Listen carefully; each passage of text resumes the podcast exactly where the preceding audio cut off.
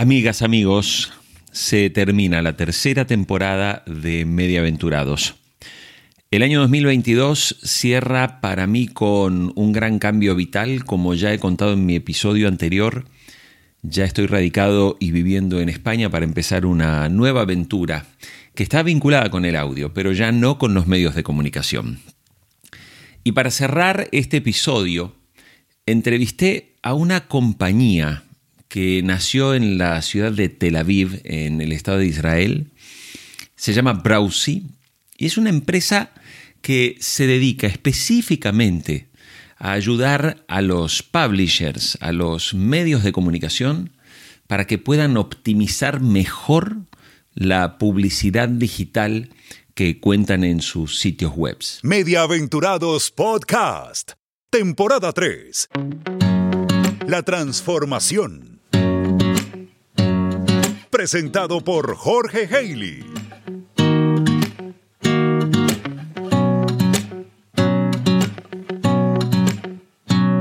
Y como te dije al comienzo, este es el último episodio de la temporada número 3. Con este serán 29 capítulos que grabé este año. Ya estoy muy cerquita de alcanzar los 100 primeros episodios de esta propuesta que nació en medio de la pandemia.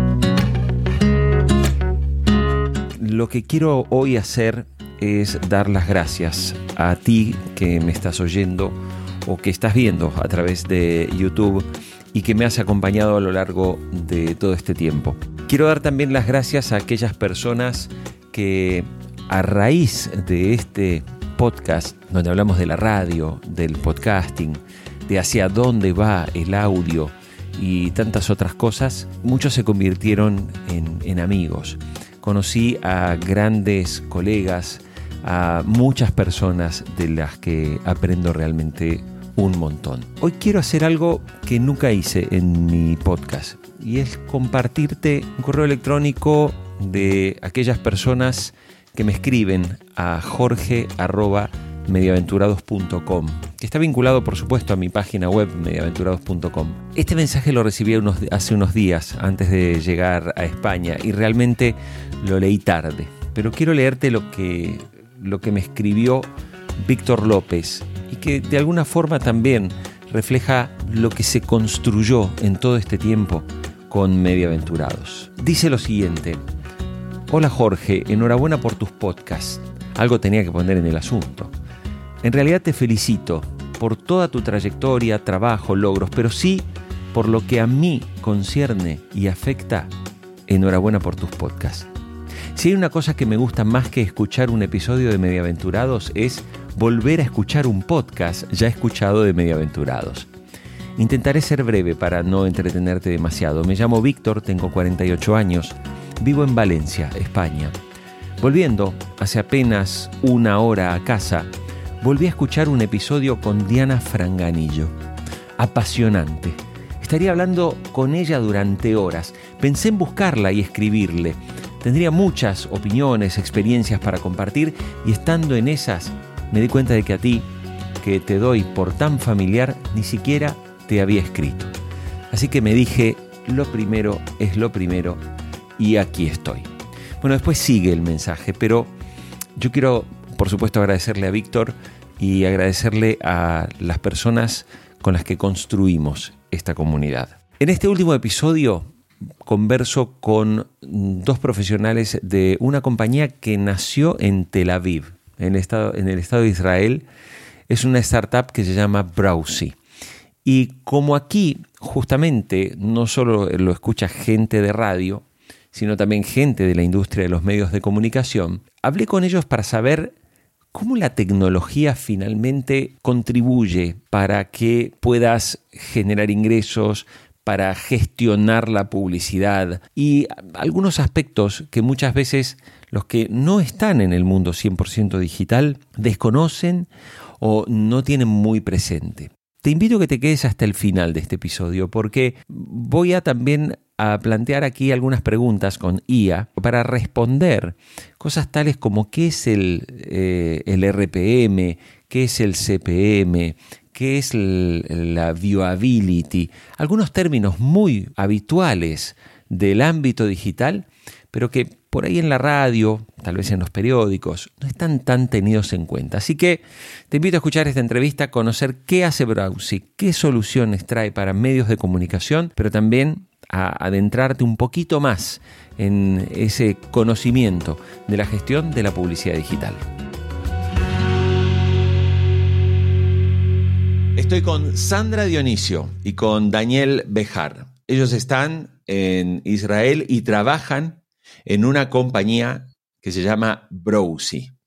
Y para empezar, Daniel, ¿qué es Browsy? ¿Qué necesidad descubrieron ustedes que tenía, digamos, el, mundo digital para el nacimiento de Browsy? Browsy nace básicamente por la necesidad de entrar a la nueva era de monetización en, el área eh, digital.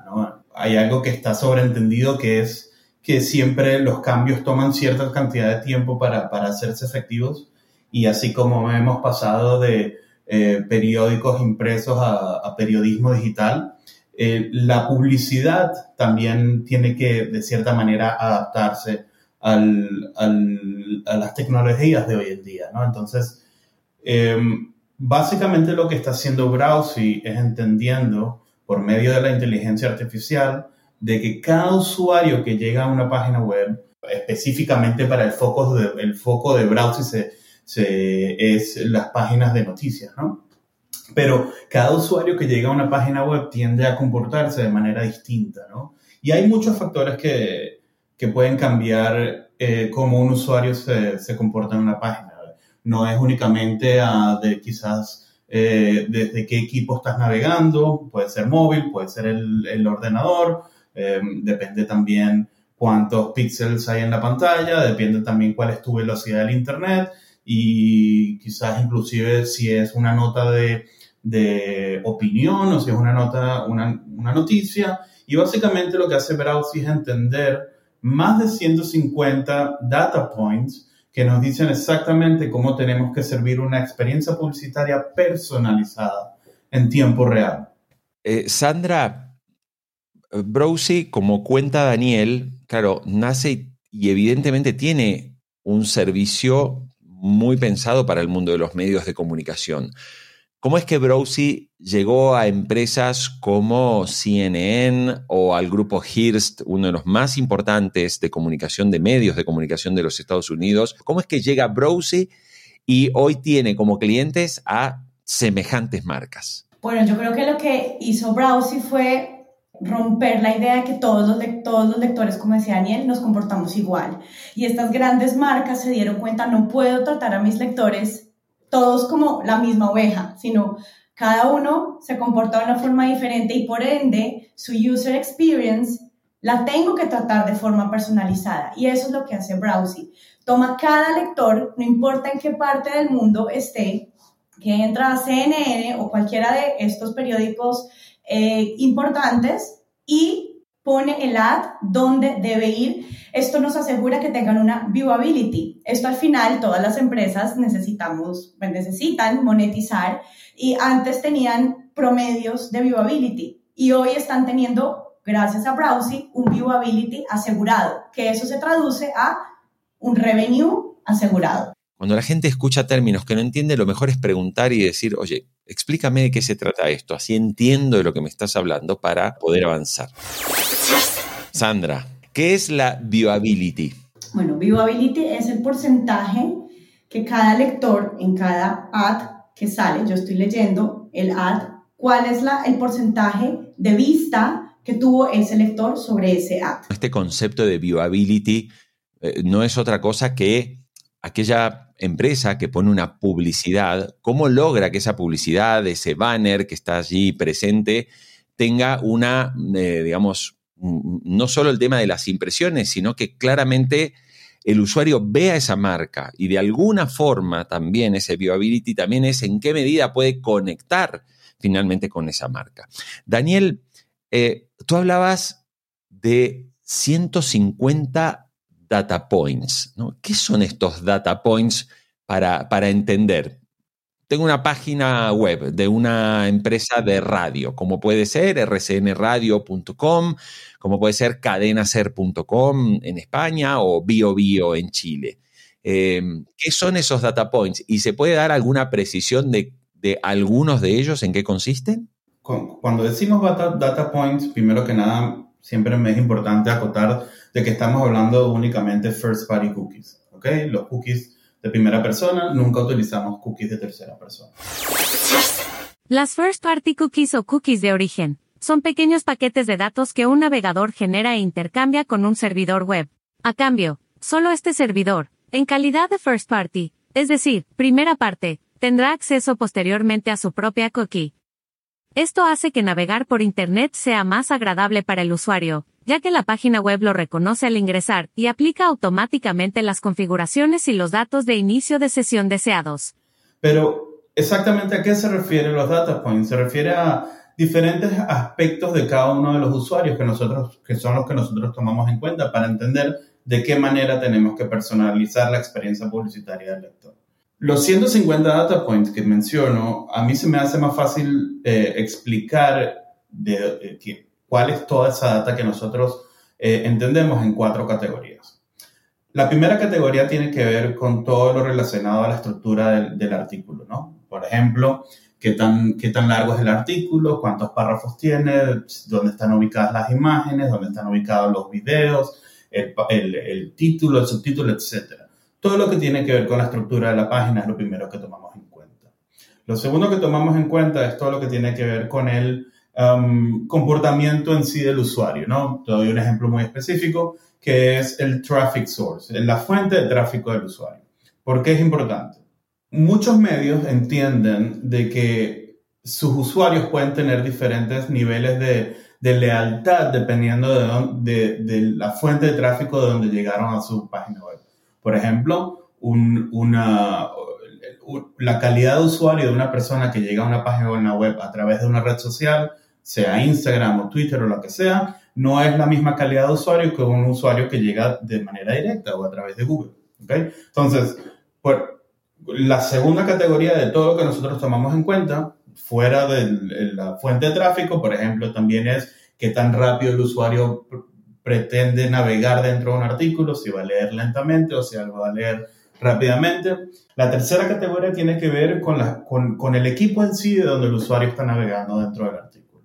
Es decir, primero que nada, si es móvil o si es desktop, si, es, um, si utiliza Android o, iOS, si es uh, cuántos píxeles hay en la pantalla, la rapidez del Internet y todo lo, todo lo relacionado con el, el, el equipo en sí. Y, y, por último, no menos importante, es la demanda que está, con, que está conectada a los, a los espacios en sí. ¿okay? Porque a veces los medios tienden a pensar de que, que los anuncios por tener la mayor viability posible van a tener la, la, mejor fuente de demanda posible conectada. Y eso no es verdad. A veces quizás es un poco mejor sacrificar, no sé, un por ciento de viability, dos por ciento de viability, inclusive cinco por ciento de viability, si de repente tienes una, una fuente de demanda que esté dispuesta a darte un CPM más alto por ese espacio. Daniel, ¿qué es el CPM?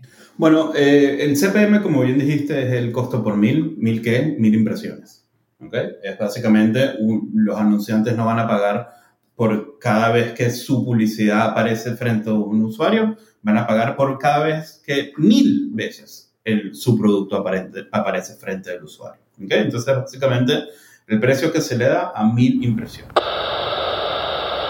Este podcast está alojado en todas las plataformas de podcasting, las más tradicionales, pero además tiene una página web que se llama mediaventurados.com. Gracias a Eduardo José, mi buen amigo y dueño de unwebmaster.com, gracias a él está funcionando, posiciona bien en SEO, carga rápido, los audios van del carajo, realmente carga súper rápido, probala cuando entras a mediaventurados.com. Como me hizo la página web a mí, yo te invito a que si vos querés hacer tu página web, estás haciendo tu podcast y querés tener un buen espacio de alojamiento para tu audio, aparte de las plataformas, eduardo arroba unwebmaster.com. Envíale un correo de parte mía, de Jorge Haley de Mediaventurados, que te va a hacer un diagnóstico gratuito.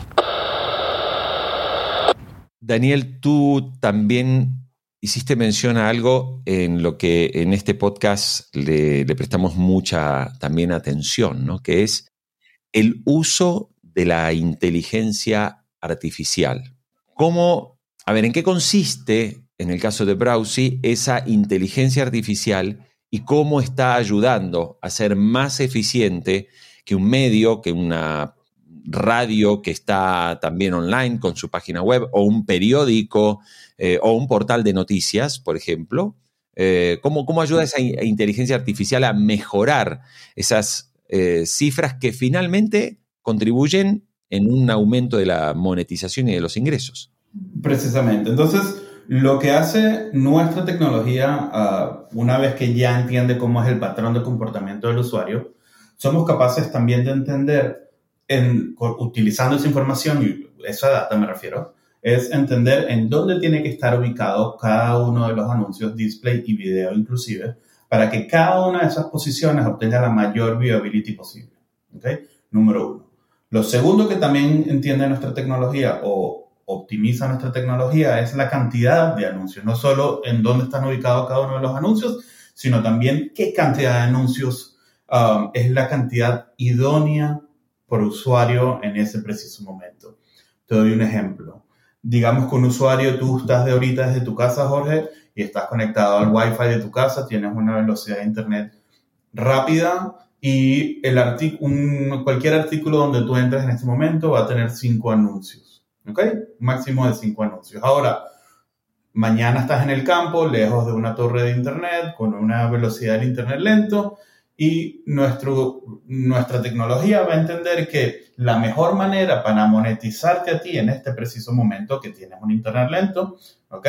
Es disminuyendo la cantidad de anuncios por página. ¿ok? Entonces, en vez de, en vez de tomar cinco anuncios, vas a cuatro, tres, ¿ok? Dependiendo, ¿ok? Lo que, lo que estamos haciendo con nuestra tecnología básicamente es crear un mundo en donde cada experiencia publicitaria es única. Sandra, tu tarea es ser la, digamos, business development para América Latina. Como vives justamente en un país que tiene un gran desarrollo tecnológico, con el desarrollo de muchas startups, eh, ¿tú qué ves cuando de repente comparas incluso con, otros colegas de tu empresa, el cómo está Latinoamérica en materia de desarrollo de estrategias de monetización en el ámbito digital y de, de este tipo de mejoras como las que ofrece Browsy, comparados con otros mercados, como de repente puede ser, no sé, el mercado asiático o el mercado europeo? Bueno, digamos que mm, comparado con mercados como Estados Unidos eh, y Europa, siento que en, nuestra, en, nuestro, en Latinoamérica tenemos muchas barreras y como que vemos todavía la tecnología como algo lejano, ¿no? Muchos te responden como, eh, incluso eh, es, es, chistoso como, tenemos el mejor viewability, ¿no? Como que ni siquiera les da la curiosidad, pero también por otro lado hay muchos que sí dicen, oye, mira, sí me encantaría eh, saber esto de qué se trata y sin ninguna pena preguntan, así no entiendan. Yo creo que el reto más importante, es decir, que la tecnología es algo que todos estamos aprendiendo. Cuando tú le dices a un asiático, eh, me contaba una, mi compañera que maneja eh, ese territorio, decía, ellos me preguntan, ¿y qué es viewability? ¿Y qué es sin ninguna pena? Y son medios grandes. Entonces, yo creo que eh, en nuestro amado territorio es bastante interesante, no importa si es vicepresidente, no importa si es la persona de programática, perder esa barrera y ese miedo a no saber, creo que es lo que nos hace grandes. Y una ventaja que tiene Latinoamérica es que nosotros aprendemos rápido. Daniel, la solución de Browsy está pensada para la gestión de la publicidad programática, para la gestión de la publicidad directa o para todo. Es, muy fácil, para todo. La respuesta corta. Y, te doy una explicación eh, breve pero concisa de por qué. Una de las capacidades que tiene nuestra tecnología es la capacidad de predecir cuál va a ser la viability exacta de cada una de las posiciones que nosotros vamos a abrir potencialmente dentro de la página. ¿okay?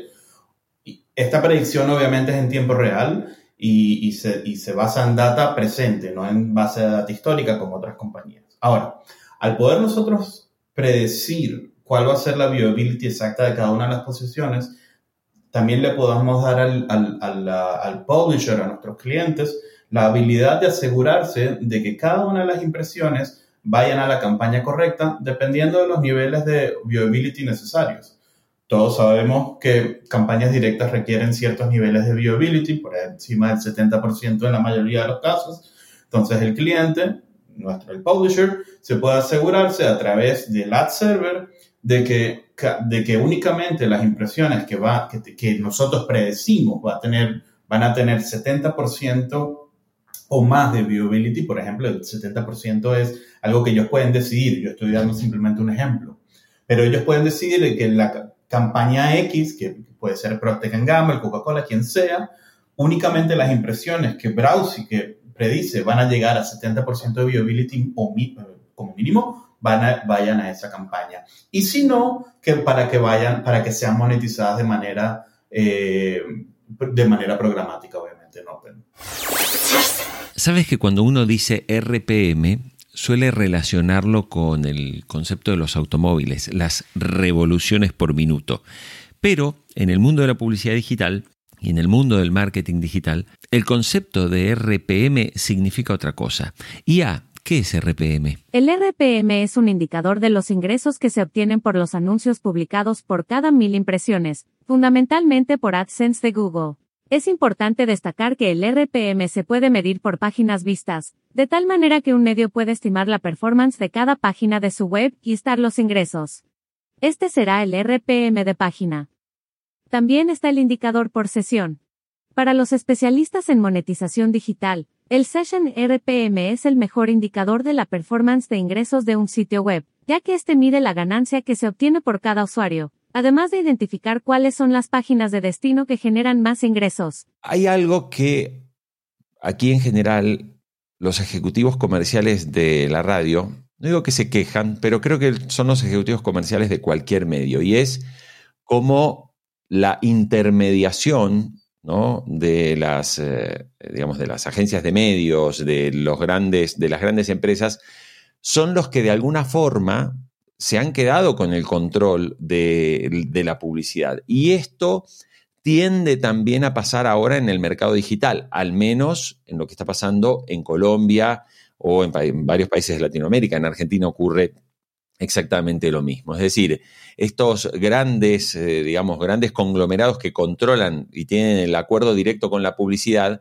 con las empresas que hacen anuncios, manejan los presupuestos y te dicen, te pongo tanto aquí, te pongo tanto allá, miro tu tráfico, miro qué está pasando, obviamente, en tu rating en el medio, en el medio analógico. ¿Cómo calza Browsy en, en un mundo en donde ya hay una gran intermediación? Donde muchas veces uno no tiene un gran margen, digamos, de, negociación, es decir, el medio. ¿Por qué? Porque viene justamente las centrales de medios te dicen, no, mira, yo el presupuesto que tengo es de tanto y a ti te corresponde tanto porque según mis cifras de tráfico, claro, te dicen, no, mira, yo te voy a poner esto porque esta es tu, este es tu tráfico. ¿Cómo, cómo entra Browsy en medio de todo eso? La idea de por qué inventamos, o, de ser mejor, más que inventar, desarrollamos toda esta tecnología, es para poder es para que el publisher pueda aumentar drásticamente la calidad de su inventario. Y eventualmente, y lógicamente, mejor dicho, mientras más alta sea la calidad de tu inventario, por más dinero se va a vender, ¿no? Tanto de, tanto de manera directa o de manera programática. De manera directa, ya que tú le puedes garantizar ciertos niveles de viability al cliente, puedes también exigirle CPM más altos y de manera programática, una vez que también tienes niveles de viewability más altos, las, la subasta, que es de la manera en que se, vende, se venden las impresiones programáticas, obviamente al tener mayores niveles de viewability, las, los bits, los, um, ¿cómo se dice bits en español? Las apuestas se van, van a ser más altas.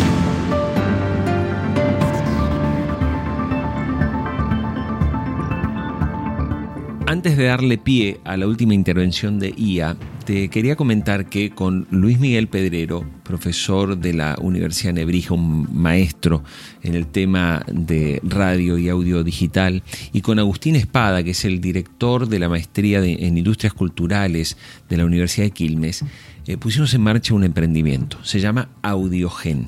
¿Y qué tiene hoy Audiogen? Tiene una newsletter semanal que no te podés perder si te interesan los temas vinculados al audio, a la radio, a la transformación y a lo que se viene. Porque allí, además de compartir las noticias más relevantes que encontramos en el mundo, también hacemos una parte de análisis. Así que te invito, ¿eh? suscríbete a audiogen.es.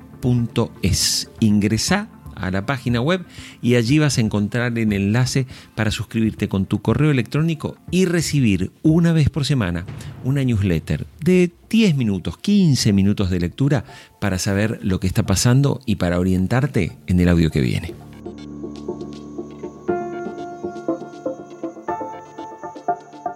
Eh, Sandra, tú desarrollas América Latina. Eh, ¿Ya tienen clientes, empresas en, América Latina? O no sé si también tienes datos de España que estén trabajando, medios que estén trabajando con Browsy. Eh, sí, bueno, estamos con el país de Uruguay.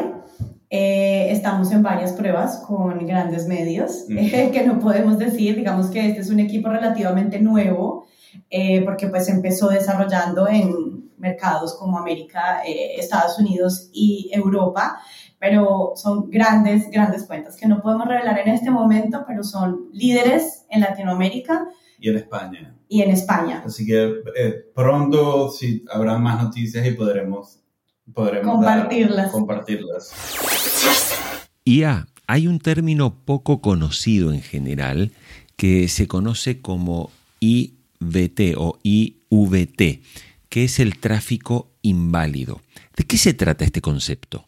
El tráfico no válido, en inglés IBT, es el término técnico para la publicidad de impresiones que se generan por bots, o cualquier forma de tráfico no humano. IBT suele confundirse con fraude publicitario, pero no todo el tráfico inválido es malicioso.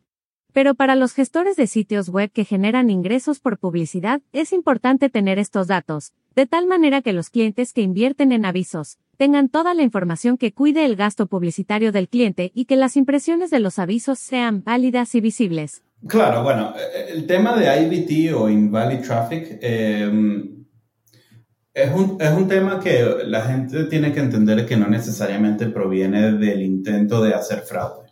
¿no? Tráfico inválido se refiere inclusive a las veces que Google está poniendo crawlers en tu página para entender eh, diferentes métricas, métricas de Lighthouse, para ser más preciso, ¿no?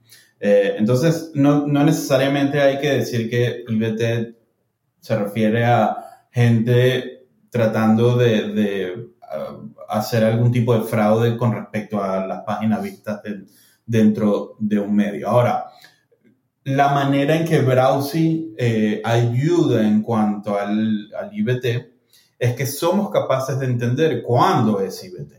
O sea, cuando la página que se abrió no se abrió realmente por de, un humano, ¿no? Eh, cuando es un tráfico robot o, un crawler de Google o lo que sea. Ahora, lo que entendemos que tenemos que hacer cuando entendemos que el usuario no es un usuario humano es que decidimos no abrir ninguna impresión, o sea, no abrir ninguna, ninguna ad placement dentro de la página.